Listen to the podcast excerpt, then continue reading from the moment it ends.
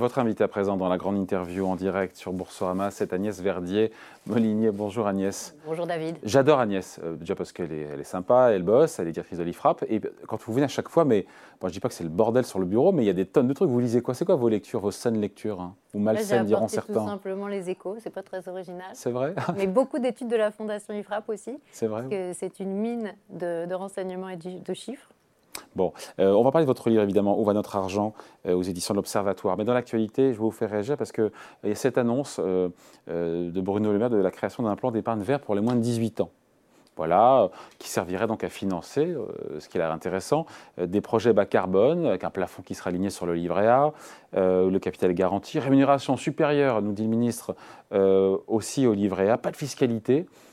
Vous qui souhaitez souvent euh, dubitative, voire sceptique sur les politiques publiques. Euh, c'est de la bonne politique publique, ça ou pas? Bah, Déjà, on voit qu'ils essaient d'aller dans un, trou de la raquette, hein, puisqu'aujourd'hui, le livret de développement durable euh, pour les moins de 18 ans, il faut que vous soyez autonome en fait, fiscalement pour pouvoir en, bénéficier. Donc, ils essaient de cibler l'épargne pour les, les, mineurs, mais le sujet qui me paraît un peu gênant, c'est que finalement, ce sera bloqué, les fonds seront bloqués jusqu'à la majorité de l'enfant. Ben oui, pourquoi pas. Qui met, qui met euh, dans un livret euh, climat, euh, qui met de l'argent? C'est pas l'enfant lui-même, en général, c'est ses parents. Bien sûr. Et c'est vrai que il y a beaucoup de livrets A qui sont ouverts pour les mineurs. Pourquoi? Parce bah que l'avantage, c'est que euh, tu peux placer de l'argent dedans, mais en même temps le retirer facilement.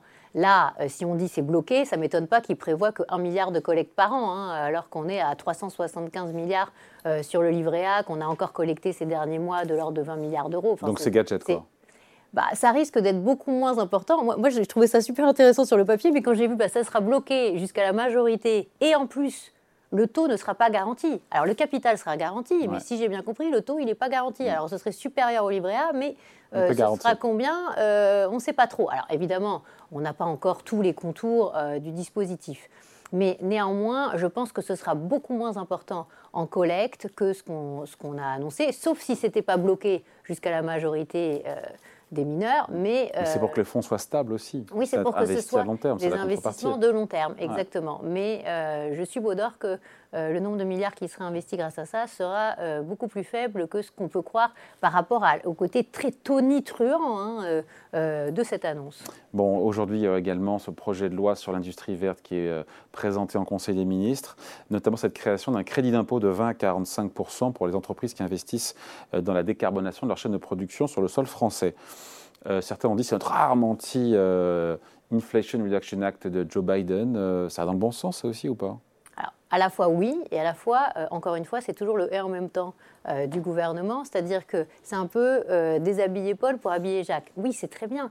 Mais pourquoi dire qu'on va le financer sur des suppressions de niches fiscales, de crédits d'impôt qui existent déjà, qui seraient brunes, mais en réalité, par exemple, si on imagine qu'on est euh, dans une activité qui n'est pas spécialement verte, une industrielle, on va dire par pourquoi pas la pharma ou d'autres, euh, mais qui utilise le crédit d'impôt recherche justement pour euh, faire des développements, euh, plus développement durable. Est-ce que ce serait logique, eux, de leur couper une partie du crédit d'impôt? Alors, je ne sais pas si c'est le CIR. oui, pardon, personne n'a parlé du crédit d'impôt recherche. Non mais, non, mais personne n'en a parlé, mais personne n'a dit quelles étaient les niches brunes en question qui étaient concernées. Et il n'y en a pas des masses non plus hein, qu'on peut cibler. Hein. Il y a peut-être le gasoil non routier, mais ça ne va pas rapporter grand-chose. Alors, est-ce que ce ne serait pas le, le crédit d'impôt recherche? J'en sais rien. Mais néanmoins, je trouve que c'est dommage d'opposer finalement industrie qui serait verte et autre qui serait pas verte. Je pense que les Américains font pas du tout ça et qu'ils essaient de tirer tout le monde vers le haut et en, en essayant pas spécialement d'opposer les uns avec les autres. Pourquoi est-ce qu'on est toujours en train finalement d'aller chercher Et pour que ce soit à coût nul, pour que ce soit pas trop cher pour les finances mais voilà, Mais c'est toujours le même problème parce qu'en fait on n'a aucune marge de manœuvre mm. et donc euh, on n'arrête pas de dire il y a des aides aux entreprises, il y a des niches, etc. Mais nous quand 150 milliards. Non, mais quand on a regardé, ah on a regardé, euh, oui, c'est vrai, c'est vrai que si on n'avait pas de niche fiscale, les entreprises paieraient beaucoup plus d'impôts. Plus de 450 milliards euh, seraient payés par nos entreprises, alors qu'elles en payent euh, de l'ordre de 300, 340 milliards d'euros par an. Pourquoi est-ce que c'est hyper nécessaire de garder ces niches? Parce qu'on a déjà, malgré ces niches, 148 milliards d'impôts supplémentaires mm. payés par nos entreprises par rapport à la zone euro hors France. Donc, si on veut faire quelque chose, c'est pas remplacer un crédit d'impôt par un autre, mm, mm. c'est baisser la pression fiscale sur la totalité euh, de nos entreprises. On l'a montré à la Fondation IFRAP, il y a encore 49 milliards de taxes de production en plus sur nos entreprises par rapport aux autres pays, et aussi les cotisations employeurs. Et d'ailleurs, c'est super intéressant, parce que vous avez vu euh, les, investissements étrangers en France, 1250 euh, de, cet ordre-là, et en face, peu d'emplois créés. Pourquoi euh, Une trentaine d'emplois créés par, par projet.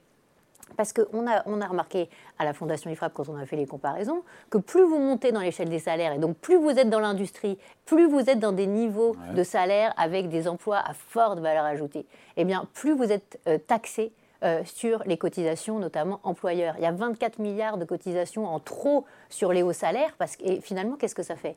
Mais ça fait que les projets d'investissement en France, ils sont peu créateurs d'emplois, ils sont pauvres en emplois, parce que finalement, on dissuade de créer des emplois à haut salaire dans notre pays.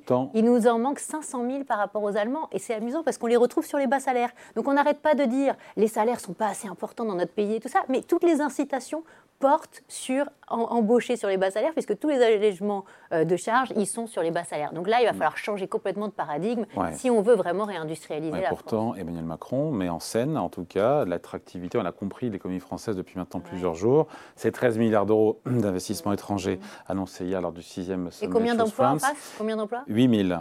Ah, ça, fait, ça fait quand même pas beaucoup d'emplois. C'était ma question, c'était ma question. Mais est-ce que, est -ce que cette politique de l'offre, quand même, 30 milliards d'euros de baisse euh, de pression fiscale sur les entreprises depuis maintenant 2017. Est-ce que ça marche ou pas quand on voit euh, euh, Non, mais attendez. Quand on regarde les écarts avec les autres pays, on n'a pas baissé. On était à 149 milliards d'écarts sur l'ensemble des taxes, euh, impôts, cotisations payées par les entreprises en 2017, on est à 148 milliards. Mais quand le chef d'État dit qu'on a baissé, que le gouvernement a baissé de 30 milliards d'euros les impôts sur les entreprises. On a baissé un peu d'un côté, mais de l'autre, vous savez, c'est toujours le problème du bon taux à la française. C'est comme quand on nous dit aux, ménages, on leur dit on a baissé l'impôt, mais 80% des ménages répondent ah oui, mais c'est bizarre, on n'a pas vu la baisse d'impôt, parce que pendant qu'on nous a baissé la taxe d'habitation, la taxe foncière augmente, etc., euh, etc. Euh, l'impôt sur le revenu, on nous dit on l'a baissé, mais en même temps, il n'y a, jamais eu autant de recettes euh, d'impôts sur le revenu. Donc, euh, il faut se méfier aussi. c'est la euh, croissance, les gens gagnent plus Non, non, non, c'est pas la croissance. Bah alors, ça vient d'où? Bah, Regardez, en 2022, et je le dis dans mon livre, on n'a jamais payé autant d'impôts en part de PIB. Prélèvement obligatoire, 45,3%. C'est même supérieur à ce qu'on avait envisagé. Chiffre OCDE. Alors, c'est les chiffres de Bercy, hein, sont les derniers chiffres de Bercy. Et d'ailleurs, les chiffres OCDE, ils seront un peu différents. Ils seront, 2021, ils, seront un peu supérieurs. Et on est en train de repasser devant le Danemark en 2022. Et, donc, c'est assez incroyable parce qu'on n'arrête pas de nous dire on baisse les impôts des entreprises et des ménages. Mais pour autant, depuis les années 90, depuis les années 90. Et c'est les chiffres du RESF, hein, c'est le document qui est annexé à la loi de finances pour 2023. On n'a jamais payé autant de prélèvements obligatoires par rapport au PIB. Donc ce n'est pas la croissance. Voilà, ce n'est pas la croissance. Bon, et donc, euh, ça marche ou pas cette politique euh, euh, de, soutien, en tout cas affichée aux entreprises, quand on voit ces 13 milliards d'euros de, projets bah, d'investissement annoncés? Même Elon Musk, il a dit qu'il réfléchissait pour investir en France. C'est intéressant, mais le problème, David, c'est qu'en 2022, j'ai sorti un livre où il y avait un chapitre sur les déficits commerciaux de la France sur les biens. C'était 82 milliards. On a 150 là, non? 160. Ouais. Alors, il y a peut-être un problème, c'est-à-dire qu'on n'arrête pas de dire que la France est super attractive, qu'on est formidable, qu'on attire plein d'investisseurs étrangers. Alors, on nous dit qu'on crée plein d'usines, mais en même temps, il y a plein de défaillances dans l'industrie. Euh, d'entreprise. Mais on a l'impression qu'on regarde toujours euh, d'un côté, mais pas de l'autre. Donc il faut avoir une vision globale. Comment ça se fait qu'après toutes ces années d'attractivité extraordinaire de la France, on ait un déficit commercial qui est quasiment doublé? Alors oui, il y a la crise énergétique, etc., mais ce n'est pas, pas, le cas de tous les autres pays non plus. Hmm. Donc euh, il y a peut-être un petit problème. Même les Italiens, ils produisent plus de valeur ajoutée dans l'industrie que nous, alors qu'ils ont un PIB qui est inférieur. Euh, donc euh, je crois que pour l'instant, on n'a pas trouvé encore les bonnes recettes. Et ce qui est intéressant dans la démarche industrie verte du gouvernement, c'est que finalement... Ça vous plaît quand même, non ça? Non, mais c'est intéressant intellectuellement aussi de suivre ce qui s'est passé ces dernières années. La loi euh, climat-résilience, elle nous crée énormément de normes pour les entreprises. Elle interdit l'artificialisation des sols. Et finalement, elle, crée une kyrielle de normes qui sont anti-entrepreneuriales. On le sait. Et de l'autre côté, ils disent Ah ben non, finalement, il va falloir faire un moratoire sur les normes environnementales. Nous, quand, quand la loi climat résilience a été votée, qu'est-ce qu'on a dit? On a dit pourquoi l'étude d'impact est-elle si pauvre? Pourquoi on ne chiffre pas le nombre d'emplois qui vont être créés ou supprimés à cause de, cette loi? Pourquoi on ne chiffre pas le coût des normes, euh, le coût en emploi, le coût dans l'économie, en PIB c'est incroyable de voir à quel point on continue à voter des lois pour ensuite dire ah bah finalement il y a trop de normes. Nous on, on évalue à 100 milliards les normes qui pèsent sur les entreprises et les ménages en France, 80 milliards sur les entreprises. Alors, tous les autres pays d'Europe, notamment dans le Nord, se sont, se sont attelés à cette question des normes. Pourquoi est-ce que pour nous, il faut deux fois plus de temps, voire trois fois plus de temps pour créer une usine en France, pour la construire Deux fois plus. Bah, deux fois plus. Il veut la réduire de moitié, le président de la République. Il a dit on est à 18 mois. Il veut, oui, il veut aller à 9 mois. Il veut aller à 9 mois. Alors, ok, super. Mais attendez, pourquoi on a ça? Mais parce qu'on a, on a créé beaucoup plus de normes que dans les autres pays. Ils disent, ils disent que les, ce sont les normes européennes. Mais si c'était les normes européennes, il ne faudrait pas deux fois plus de temps en France par rapport aux autres pays européens pour, pour euh, créer une usine. Donc euh, là, il y a, y a, y a des, des, choses qui sont totalement euh, finalement contradictoires. Et je voudrais en finir avec cette histoire de 2035 sur les véhicules thermiques. On nous dit, ah bah finalement, les Allemands, les Polonais, les Italiens se sont réveillés, on dit non, c'est trop tôt. Euh, on ne va pas y arriver. Et les, Américains ont dit, nous, c'est 2030, mais c'est 50% de véhicules thermiques, 50% électriques, et dans les électriques, les hybrides comptent. Mm. Euh, c'est quand même beaucoup plus souple et beaucoup plus euh, cohérent par rapport à l'industrie, notamment automobile américaine. Nous, on ne s'adapte pas à notre industrie automobile. Résultat, qu'est-ce qu'on fait? On fait venir finalement des batteries chinoises. Alors là, on essaie de pallier le problème en disant on va faire venir des constructeurs de batteries chinois en France. Mais est-ce que c'est vraiment tout ça extrêmement favorable à la filière industrielle française et européenne. C'est mieux que ce soit produit en France. Oui, c'est mieux, mais, est-ce qu'on ne peut pas se dire que 2035, c'est beaucoup trop tôt? Est-ce que ce n'est pas euh, destructeur d'emplois pour notre pays et pour l'ensemble des pays d'Europe qui sont euh, finalement euh, avec une industrie automobile importante? Et, et est-ce que la France s'est battue, elle, pour repousser cette date de 2035. Moi, je n'ai pas vu hein, les ministres français euh, dire qu'il fallait repousser cette date de 2035. Et maintenant, on dit qu'il faut un moratoire sur les normes environnementales. Donc, je trouve que tout ça euh, manque un peu euh, de cohérence. Et d'une semaine à l'autre, on dit des choses qui sont parfois totalement en contradiction. C'est pour ça que nous demandons qu'en accord avec la loi de, 2008, hein, la, réforme euh, constitutionnelle de 2008, il y ait de véritables études d'impact associées au projet de loi et qu'on arrête de faire la girouette, un coup dans un sens, un coup dans l'autre, parce que ça déstabilise tout le monde. D'ailleurs, les investisseurs étrangers, ils ont dit que dans les prochaines années, ils ne sont pas totalement sûrs qu'ils vont continuer à investir autant en France. Pourquoi? Parce qu'ils voient qu'il y a des problèmes de grève, de passage de texte, de 49.3, etc. Ça rejoint un peu ce que dit Fitch aussi euh, sur la France. Donc il faut quand même se poser la question de, euh, de où est le cap industriel, économique, de gestion publique de la France, pour l'instant, ce n'est pas hyper clair. ce qui est clair, c'est que le président veut baisser en tout cas de 2 milliards d'euros les impôts pour les classes moyennes entre 1500 et 2500 euros de revenus euh, mensuels d'ici 2027. Et on se dit, euh, donc centré sur la classe moyenne. On se dit en même temps, euh, il y a eu 25 milliards d'euros, vous ne serez pas d'accord avec ce chiffre, en tout cas annoncé par le gouvernement de baisse euh, d'impôts pour les particuliers sur le premier quinquennat. On se dit en tout cas que 2 milliards, c'est chiche, c'est petit, non? On a eu entre 2021 et 2022, sur l'ensemble des impôts l'ensemble des prélèvements obligatoires payés par les Français et par les entreprises françaises, 82 milliards d'augmentation de, recettes hein, fiscales. Non, mais il n'y a dose d'impôts. Le gouvernement n'a pas augmenté les taux d'imposition. Non. Le gouvernement n'a pas alors, augmenté les taux d'imposition. Alors, alors, ça, David, euh, ah. je veux bien qu'on en parle. Hein, parce qu'en 2022, il ne vous a pas échappé qu'il y a eu une inflation. Oui. Plutôt autour mais le, de... mais le barème a suivi... Presque, à 6% Ah oui, de combien? À 4. Non. 1,5 en 2022. 5,4 pour 2023, mais 1,5 ah. en 2022. Oui, oui, mais attendez, on est en prélèvement à la source, en temps réel, sur des revenus de l'année en cours. Donc en fait, on a eu finalement une énorme recette d'impôt sur le revenu supplémentaire qui est liée au fait qu'on n'a pas revu le barème de l'inflation. Pourtant, Bercy, quand ils nous ont vendu le prélèvement à la source, ils nous ont dit quoi? On va s'adapter à vos revenus en temps réel ils, nous ont, ils ont oublié qu'il fallait s'adapter à l'inflation en temps réel.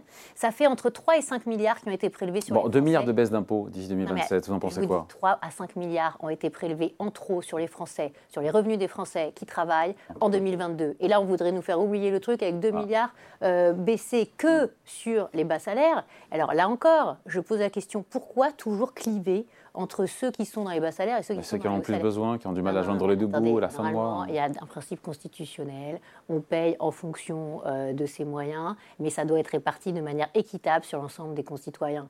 Et là, ces dernières années, qu'est-ce qu'on a eu? Un gouvernement qui voulait supprimer la taxe d'habitation que pour ceux qui gagnaient moins de 2000 euros. Heureusement, le Conseil constitutionnel a obligé à supprimer pour tout le monde, mais à retardement, on l'a vu. hein. Euh, on a eu cette histoire de CSG sur les retraités et, et ceux qui gagnaient moins de temps ou ceux, ceux qui gagnaient plus de temps n'étaient pas concernés par la, par la hausse du taux. Euh, ensuite, on a eu euh, cette question déjà de baisse de 5 milliards de l'impôt sur le revenu, mais que sur ceux qui gagnaient moins. Et attendez, il y a un, un truc qui ne va pas en France les baisses d'impôts, elles doivent être, comme on est les plus imposés euh, de, de tous les pays, elles devraient être pour tout le monde de manière équitable.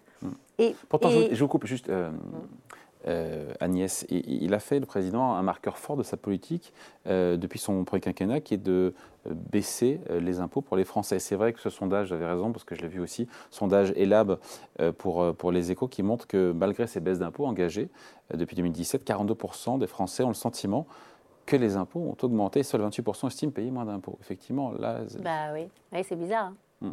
Hein et le problème, c'est qu'il y a 10% qui gagnent le plus, qui payent 70% de la recette d'impôt sur le toujours, ça revenu. s'appelle la progressivité. Ça, de. Oui, enfin, ça s'améliore pas, on va dire. hein. Il n'y a que 44% des ménages qui paient l'impôt sur le revenu. Donc, et, attendez, et je- attendez, Ouais. il y, a- quand même un truc qui ne va pas. C'est-à-dire que au lieu de s'attaquer au problème de fond, c'est-à-dire que beaucoup de ménages modestes trouvent que finalement ils payent de l'impôt alors qu'à côté d'eux, il y a des ménages qui ne travaillent pas, bénéficient des minima sociaux, ne paient pas d'impôts, parfois travaillent de manière non déclarée et finalement ont à la fin du mois une situation presque meilleure et qu'en face, ils ont tous les droits sociaux, l'assurance maladie, l'école, euh, le- le- la question de la retraite, parce que finalement, il y a, avec le minimum vieillesse au, au- au niveau où il est à plus de 900 euros, euh, finalement, euh, c'est pas si mal. À la fin, on se demande est-ce que notre contrat social, il est toujours fondé autour du travail? Et je pense que ça, pour l'instant, le gouvernement ne s'y attaque pas en frontal. Ils ont commencé à sortir des choses sur le sujet, et j'en parle dans mon livre. 40% seulement des personnes qui sont inscrites au RSA, qui bénéficient du RSA aujourd'hui, sont inscrits à Pôle emploi. Comment ça se fait? Ce ne serait pas possible au Danemark. Au Danemark, quand vous touchez des minima sociaux, vous touchez une allocation chômage, vous devez envoyer deux CV par semaine, vous avez des, co- des- des contacts tout le temps avec celui qui vous suit. Nous, en France, on met les gens aux minima sociaux et on leur dit surtout, euh, finalement, euh, restez-y, n'en sortez pas, parce que finalement, ça, ça ferait monter les statistiques Juste- du chômage. Et c'est pour ouais. ça que je dis attention. C'est pas une histoire de 2 milliards de baisse d'impôt sur le revenu qui va faire réconcilier les Français avec l'impôt, avec les réformes. Contrairement à ce que Emmanuel Macron et le gouvernement nous vend, les impôts des Français n'ont pas baissé. Les impôts des Français en part de PIB, ils ont un tout petit peu baissé sur les ménages, mais très très faiblement par rapport à ce qui est annoncé. Pourquoi? Parce que c'est ce que je vous ai dit tout à l'heure. Le niveau d'impôt sur le revenu, il a, il a énormément augmenté avec le passage au prélèvement à la source et ensuite le fait que ce ne soit pas euh, évalué en fonction euh, de L'inflation. les recettes de TVA, vous avez vu les recettes de TVA On est à plus de 200 milliards de recettes de TVA. Dans beaucoup d'autres pays européens, il y a eu des baisses de, de- de- de niveau de. TVA euh, pendant la crise. On n'a pas vu ça en France. Donc on a eu très très peu, on a eu beaucoup de chèques. Ça, j'en parle aussi dans le livre, hein, le, le festival des chèques à gogo, parce que plutôt que de baisser l'impôt au moment où finalement l'inflation faisait rentrer à fond les recettes de CSG, de cotisations de TVA. sociales, de TVA, d'impôt sur le revenu, euh, eh bien, euh, on a préféré distribuer des chèques. Et c'est pas mieux, parce que finalement, euh, on voit très bien qu'on est un peu au bout de ce consentement à l'impôt et que finalement, euh, le gouvernement ne le prend pas dans le bon sens. Le bon sens, c'est dire quoi? C'est le travail, le fil rouge euh, du contrat social français. Aujourd'hui, on a perdu ça. Et c'est ça qui fait qu'à un moment, il y a un problème de consentement aux réformes aussi. Ouais. Après, donc, il y a, euh, tout ça est dans le livre évidemment, mais euh, l'État gaspille euh, notre argent. Où va notre argent? C'est ça le constat de votre livre. L'État gaspille nos sous. Mais pas que l'État. Et le paradoxe, quand même, c'est vrai que nos dépenses publiques, on le sait en France, elles augmentent toujours, et pourtant nos services publics, pour beaucoup de citoyens, euh, ont le sentiment que tout ça se dégrade. Et c'est vrai que votre conclusion, c'est que c'est plus une question de moyens aujourd'hui. Non. Mais d'ailleurs, re- regardez, pour avoir un passeport, une carte d'identité, c'est des semaines d'attente. J'ai des témoignages dans le sud de la France, c'est six mois pour avoir un rendez-vous, à 20 km de chez soi. Mais c'est ça un État qui fonctionne? Sur les questions euh, d'enseignement, là, on a encore euh, parlé ce matin euh, de la question de la lecture et du classement de la France sur la lecture. On est un des pays qui dépense quand même le plus en éducation. On, est correct en dépenses d'éducation. Et en face, on a quoi? 52% des élèves de 6e seulement qui arrivent à lire un texte de 200 mots Dans le public, dans le privé, c'est 64%, alors qu'on dépense moins pour le privé globalement que pour le public. Et dans les REP et les REP, c'est autour de 48 ou 36%. Est-ce qu'on peut être fier d'un système qui finalement dépense plus que tous les autres? 262 milliards de plus de dépenses publiques par an en moyenne par rapport aux autres pays de la zone euro, et qui en face a des services publics qui s'effondrent en qualité. L'hôpital, c'est incroyable ce qui se passe à l'hôpital. On dépense 15 milliards de plus que l'Allemagne. Et pour autant, on est super mauvais, on a des files d'attente aux urgences, etc. Mais pourquoi? Ça fait des années qu'on le dit, nous.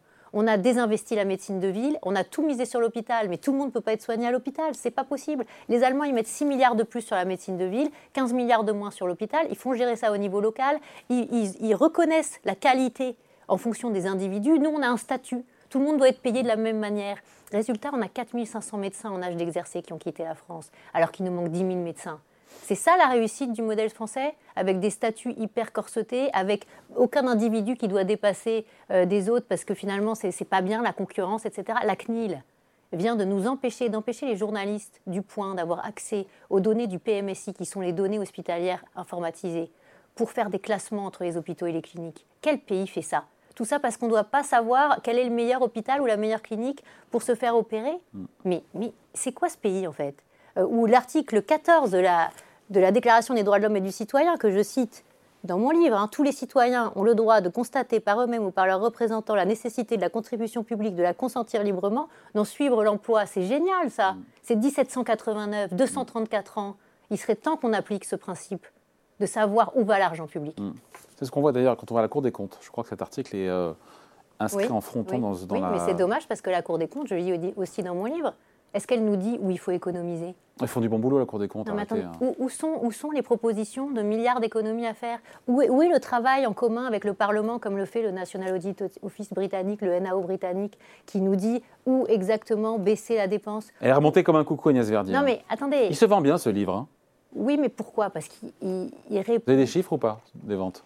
Je n'ai pas exactement de chiffres parce que c'est encore un peu. Plusieurs dizaines de milliers. ce qui est sûr, c'est que ça a déjà été réimprimé. Hmm. Et euh, ce qui est important, c'est de, voir que beaucoup de nos concitoyens se posent ces questions. Ce n'est pas une question anodine. C'est on met beaucoup d'argent et en face, on ne veut pas nous dire comment on utilise l'argent public. Vous savez, à la Fondation IFRAP, on travaille sur les bilans sociaux depuis des années pour regarder les chiffres d'absentéisme des agents.